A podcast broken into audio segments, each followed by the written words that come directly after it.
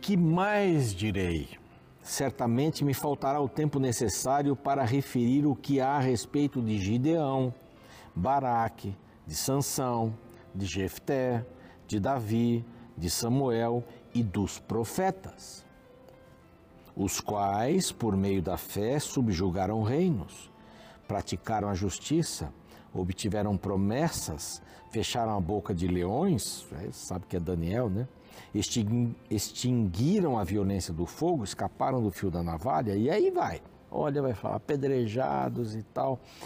Mas há um, um, um verso aqui bem, bem interessante. Vai falando da boca dos leões. Ora, todos estes que obtiveram bom testemunho por sua fé, verso 39, não obtiveram, contudo, a concretização da promessa. Eles não viram as coisas acontecerem, mas foram fiéis. Isso é fé. Fé é conhecer a Deus, confiar em Deus, conhecer, confiar e se entregar. Eles se entregaram nas mãos de Deus pela fé, subjugaram reinos. Quando um povo que não era nem pastoril nem agrícola construía as pirâmides lá, as construções do Egito, foi levado, depois morreram vários, nasceram outros e entram em Canaã. Não sabiam nada de guerra, só fugiram da guerra. E Deus ia livrando o caminho deles. Como é que eles iam derrubar Jericó? Não podiam derrubar os muros né, de Jericó. Deus fez isso. Então eles confiaram em Deus. Deus disse: vai lá e toca a trombeta. Agora dá sete voltas e toca a trombeta. E o, muro vai cair. Oh, meu Pai do céu. Conhecer a Deus, confiar nele se entregar à sua vontade. Confie em Deus. Essa é a palavra de Deus maravilhosa de Hebreus 11 e este é o programa Reavivados por Sua Palavra, aqui da TV Novo Tempo. Estamos todos os dias às seis da manhã, às onze e meia da noite, às três da manhã com você, pela TV. Estamos também no YouTube, canal Reavivados por Sua Palavra NT, vai aparecendo aí durante o programa. E eu faço um convite para você se inscrever ali no nosso canal, nós queremos chegar ao, ao, meio milhão, queremos passar do meio milhão, queremos ir a um milhão e queremos ir a dois milhões. Queremos que muita gente saiba da palavra de Deus. Ajude-nos para isso. Vá lá se inscreva, tá bom? Nós estamos também no NT Play, estamos no Deezer, no Spotify. São áudio, né? Esses dois últimos são é, mensagens por áudio. Ah, são plataformas com áudio, não com vídeo são muito boas, excelentes, tem muita gente seguindo a gente por ali. E você pode ouvir fazendo qualquer coisa, né? dirigindo. Você ouve lá no Spotify, no Deezer. E desde Gênesis 1 até o capítulo de hoje, 36 de Isaías, nós temos gravados ali esses capítulos, tá bom? Nós queremos agradecer aos Anjos da Esperança, uma palavra para esses nossos parceiros e que através das suas ofertas nos ajudam a pregar o Evangelho em todo o mundo. Olha aqui esse globo. Tem gente que fala português e espanhol espalhada aí pelo mundo inteiro. Maravilha, não é? E nós estamos tentando alcançá-las e pregar o Evangelho e os anjos da esperança confiam nisso.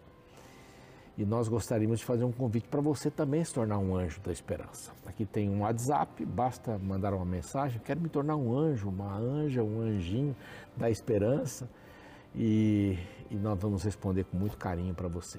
Graças aos Anjos da Esperança, em parceria com a Rede Novo Tempo, nós temos essa revista oferecendo gratuitamente para você.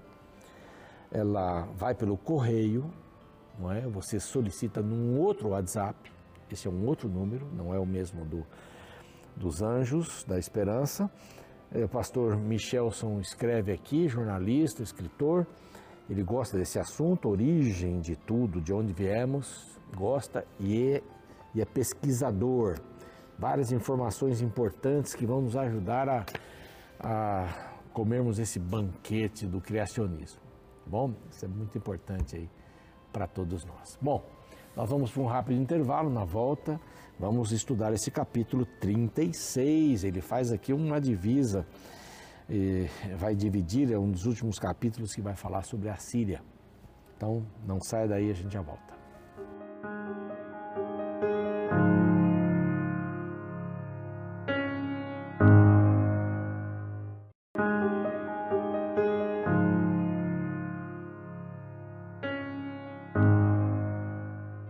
Muito bem, já chegamos no capítulo 36 de Isaías. O 36 e o 37 vão encerrar a aparição da Síria, né, que tentou destruir todo Judá. Quase conseguiu, mas Deus fez uma intervenção aí e você vai saber aqui alguma coisa mais sobre isso. Os capítulos 36 e 37 são tipo de um interlúdio aqui. Não, é, não são mensagens para Israel, não são para Judá, é, de condenação, da Jerusalém, Sião, etc. Mas é história, um pouco da história do rei. A história do rei Ezequias está lá em 2 Reis 18, Crônicas 32 também, mas aqui um pedacinho, especificamente esse momento em que a Assíria tenta tomar o, a cidade de Jerusalém. É um momento muito especial, muito delicado, delicadíssimo. E a partir daqui a gente vai ver três crises grandes né, que, que ele enfrentou. A primeira crise é essa, é a invasão, é a crise da invasão. Ah, os assírios vão vir, não vão vir. A segunda crise, eu vou procurar aqui, eu vou achar, está aqui, no capítulo 38, então 36, 37, vamos falar sobre isso daí. A segunda crise é da enfermidade de Ezequias. Essa é uma crise da enfermidade. Tem lá as divisões, né, oração, promessa, meditação. E a terceira crise é a crise da investigação. Babilônia vai até Judá, vai até Jerusalém, para visitar o rei que tinha sido curado, estava para morrer, tinha sido curado. E ele, em vez de mostrar o Deus de Israel, mostrou as riquezas de Israel. A própria Babilônia volta depois e toma tudo isso e leva. E leva também os, é, os cativos, né? os judeus que moravam ali. Então, é, aí termina essas três crises. Depois começa um outro capítulo aqui por, por blocos. Né? Então, esse primeiro assalto foram 46 cidades tomadas. Eu falei no programa lá atrás 48, mas são 46 cidades, minha culpa, minha culpa, minha máxima culpa. 46 cidades tomadas. Faltavam duas, aliás, faltava uma cidade, que era Jerusalém. Imagine 46 cidades de Judá devastadas, completamente devastadas. Benjamim e Judá são as duas tribos que ficaram ali no sul, as dez foram lá para cima, para o norte, destruídas pela Síria, pela Assíria, a mesma Assíria que vem agora para destruir. Nos capítulos anteriores nós vimos que Ezequias, o rei, teve lá um vacilo ele foi e mandou, né, aliás, seus embaixadores, levando inclusive coisas do tabernáculo, aliás, do templo, é, utensílios valiosos do templo, como um imposto para que a Assíria não invadisse Judá, nem Jerusalém. Sabe aquele negócio que você dá? Não, tá aqui, ó.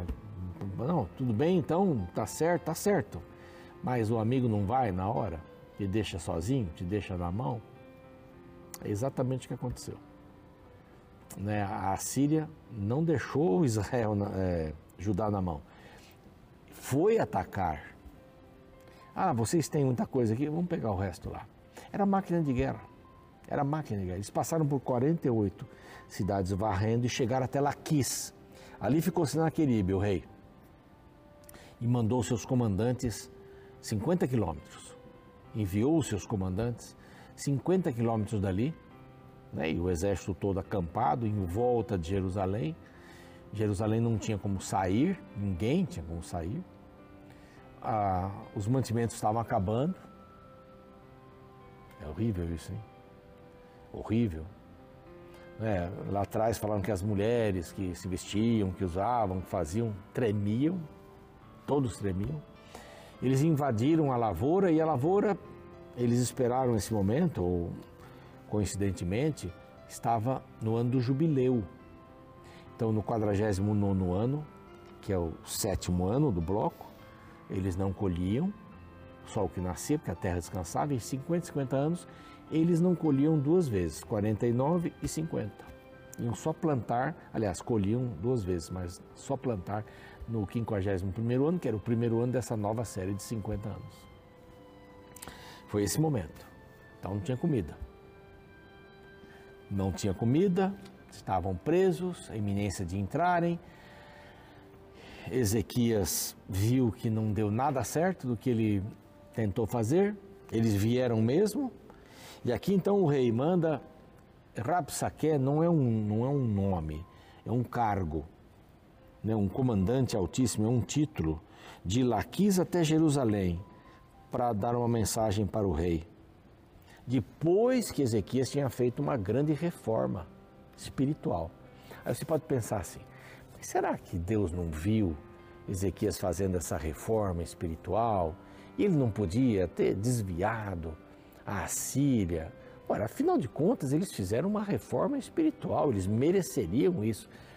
Não é bem assim, né? A salvação não é por méritos. Deus reconheceu isso. E tanto é que os livrou dos assírios. Ele permitiu que os assírios fossem perto, mas não entraram em Jerusalém. Não entraram. Foi uma derrota épica. Ela nem aparece nos anais, por enquanto, né? é dos assírios. Uma derrota horrível. A arqueologia vai, vai ter surpresa daqui para frente, né? Muitas surpresas.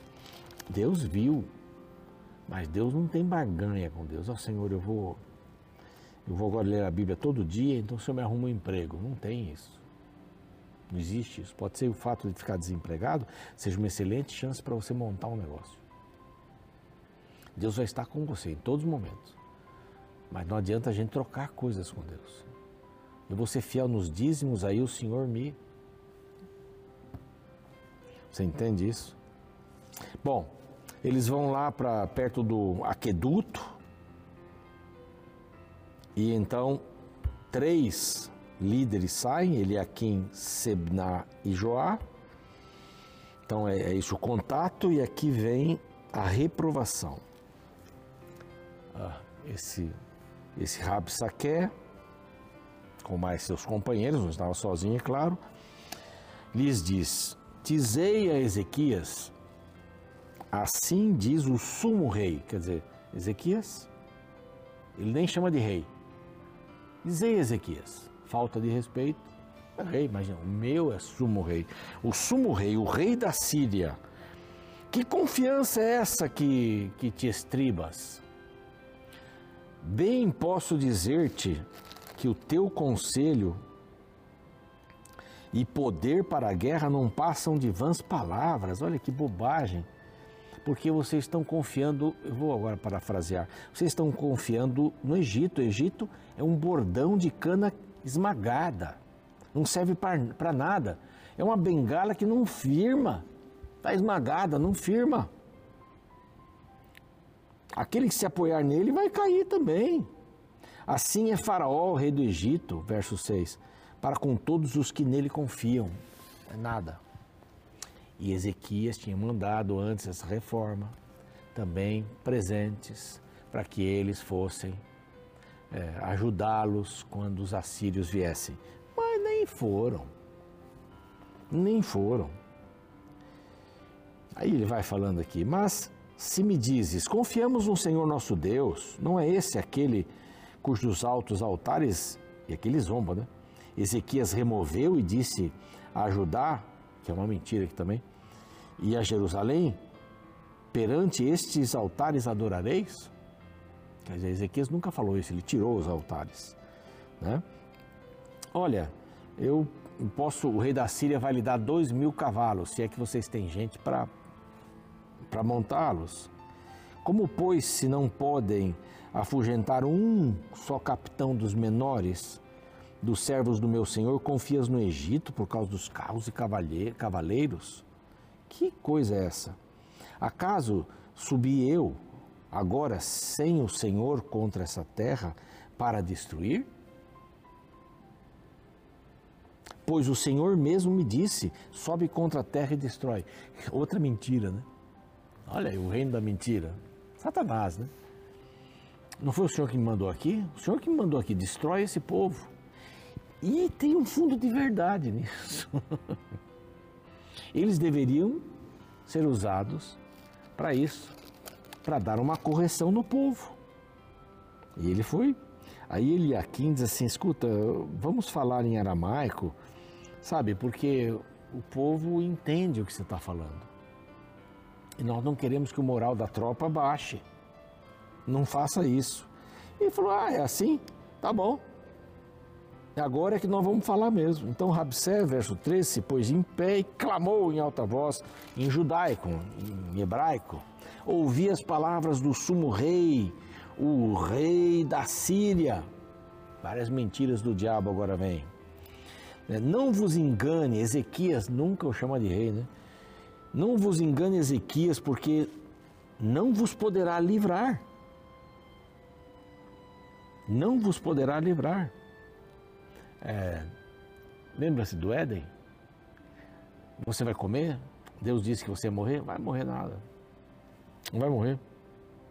Nem tampouco Ezequias vos faz vos faça confiar no Senhor, dizendo: O Senhor certamente nos livrará, e esta cidade não será entregue nas mãos do rei da Síria. Não deis ouvido a Ezequias, porque assim diz o rei Ezequias: Fazei as pazes comigo e vinde para mim. O rei da Síria fala né, para Ezequias: E comei cada um a sua própria vide, sua figueira, e bebei cada um a água da sua própria cisterna. E diz assim: E venha, eu vos, leve, eu vos levo e vos levo uma terra como a vossa. Eles iam tirar o povo dali, eles não iam ficar ali. Venha uma terra como a vossa não vos engane Ezequias, dizendo: O Senhor nos livrará. Acaso os deuses das nações. Agora vem, acho que o mais terrível aqui nessa história. Acaso os deuses das outras nações livraram cada um a sua terra da mão do rei da Síria? Quer dizer, o nosso Deus da Síria, o nosso Deus da Síria, é melhor do que todos os outros. Por acaso não é melhor do que o seu? Olha quantas nações, olha quantos, é, quantas cidades aqui de Judá eu já derrubei. 46. Só falta aqui vocês. Onde estão os deuses de Amate? Aí cita um monte de nomes, né? Acaso livraram Samaria das minhas mãos? Vai livrar Jerusalém para que o Senhor livre a Jerusalém das minhas mãos? Que Deus não é maior. Onde está Deus? Deus não é maior para livrar vocês do rei da Síria, o sumo rei da Síria. Então acabou a conversa, eles foram embora, Eliakim, Sebna e Joá rasgaram as suas vestes, vieram ter com Ezequias e lhe referiram as palavras. Não disseram nenhuma palavra, se calaram. Era assim que era o combinado. Não disseram nada. Se calaram completamente. Agora termina o capítulo e vai continuar no 37 aqui. Importante que Ezequias vai buscar conselho em Deus. Primeiro ele vai pedir ajuda do Egito. Paga o Egito. Aí ele vai pedir ajuda da Síria. Ajuda não, ele vai dizer para a Síria, não ataca a gente. Está aqui, ó, o nosso tesouro está aqui. E levou os tesouros do templo para lá. Nada deu certo. Ele aprendeu aqui que só na presença do Senhor ele teria ajuda. Aí nós vamos ver amanhã cenas do próximo capítulo. Né? Então aqui você vê um comandante do rei da Síria, Senaqueribe, intimidando o povo. Que Deus que vai. Não tem Deus para nos livrar. Não tem Deus para nos livrar. Não tem? Espera um pouquinho aí, Senaqueribe, espera um pouquinho aí, Rapsaque, espera um pouquinho, que as coisas vão acontecer. Deus está sempre olhando para o seu povo e ele tem uma porta de saída, sempre. A gente tem que procurar, pela fé. Tem. Pode demorar, pode não ser aquela que a gente imaginava, mas ele tem. E vai ser útil para nós. Vamos orar. Pai amado, ao encerrarmos esse capítulo, vimos aqui a arrogância é, dos assírios, arrogância em medir o potencial dos deuses deles contigo, mas o Senhor já tinha um plano, e esse plano envergonhou a todos os assírios. e enalteceu o teu nome entre o teu povo até hoje. E nós louvamos pelo livramento que o Senhor dá. Esta crise com Ezequias, ela vai passar. Tem os desdobramento amanhã, mas vai passar. E nós confiamos que o Senhor também pode nos ajudar a enfrentarmos as nossas crises, os nossos desertos. E confiamos porque Jesus morreu na cruz e é no nome dele que nós te rogamos. Amém. O programa segue, eu fico por aqui amanhã, o capítulo 37, para terminar aí essa, essa situação toda aí. E a gente vai gostar do resultado. Espero você amanhã.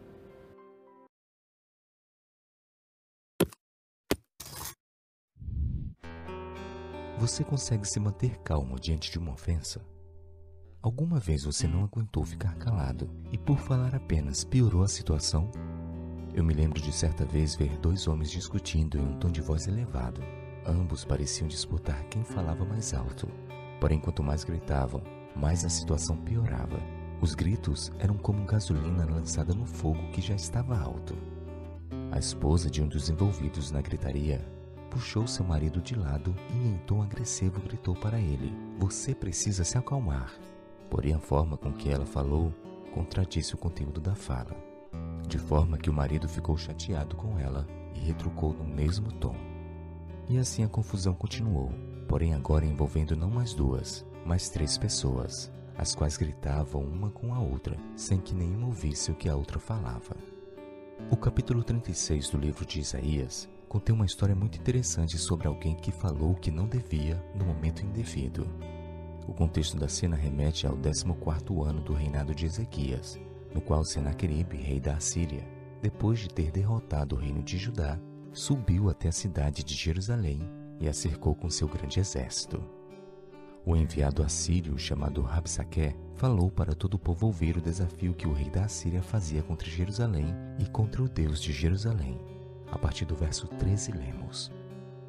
Então Rabsaque se pôs em pé e clamou em alta voz em judaico e disse: Ouve as palavras do sumo rei, do rei da Assíria. Assim diz o rei: Não vos engane, Ezequias porque não vos poderá livrar. Nem tampouco Ezequias os faça confiar no Senhor, dizendo: O Senhor certamente nos livrará, e esta cidade não será entregue nas mãos do rei da Assíria. O resultado desta afronta veremos no próximo capítulo. Por ora, cabe meditar na atitude dos ofendidos pelas palavras grosseiras dos assírios. Ao invés de responder, eles decidiram se calar. No verso 21, lemos: Eles, porém, se calaram e não lhe responderam palavra, porque assim lhes havia ordenado o rei, dizendo: Não lhe respondereis. O povo de Deus havia percebido que a postura mais sábia diante da ofensa seria o silêncio. Ofender os ofensores seria se igualar a eles. Sabe, a Bíblia nos lembra que, embora seja muito difícil, muitas vezes a melhor resposta a ser dada para os inimigos diante das ofensas é nossa indiferença, nosso silêncio. Em certa ocasião, falar apenas piora uma situação que já está ruim. Embora se calar possa ser confundido com covardia, na verdade a sabedoria exige controle para falar o que é certo, da forma certa, porém no momento certo.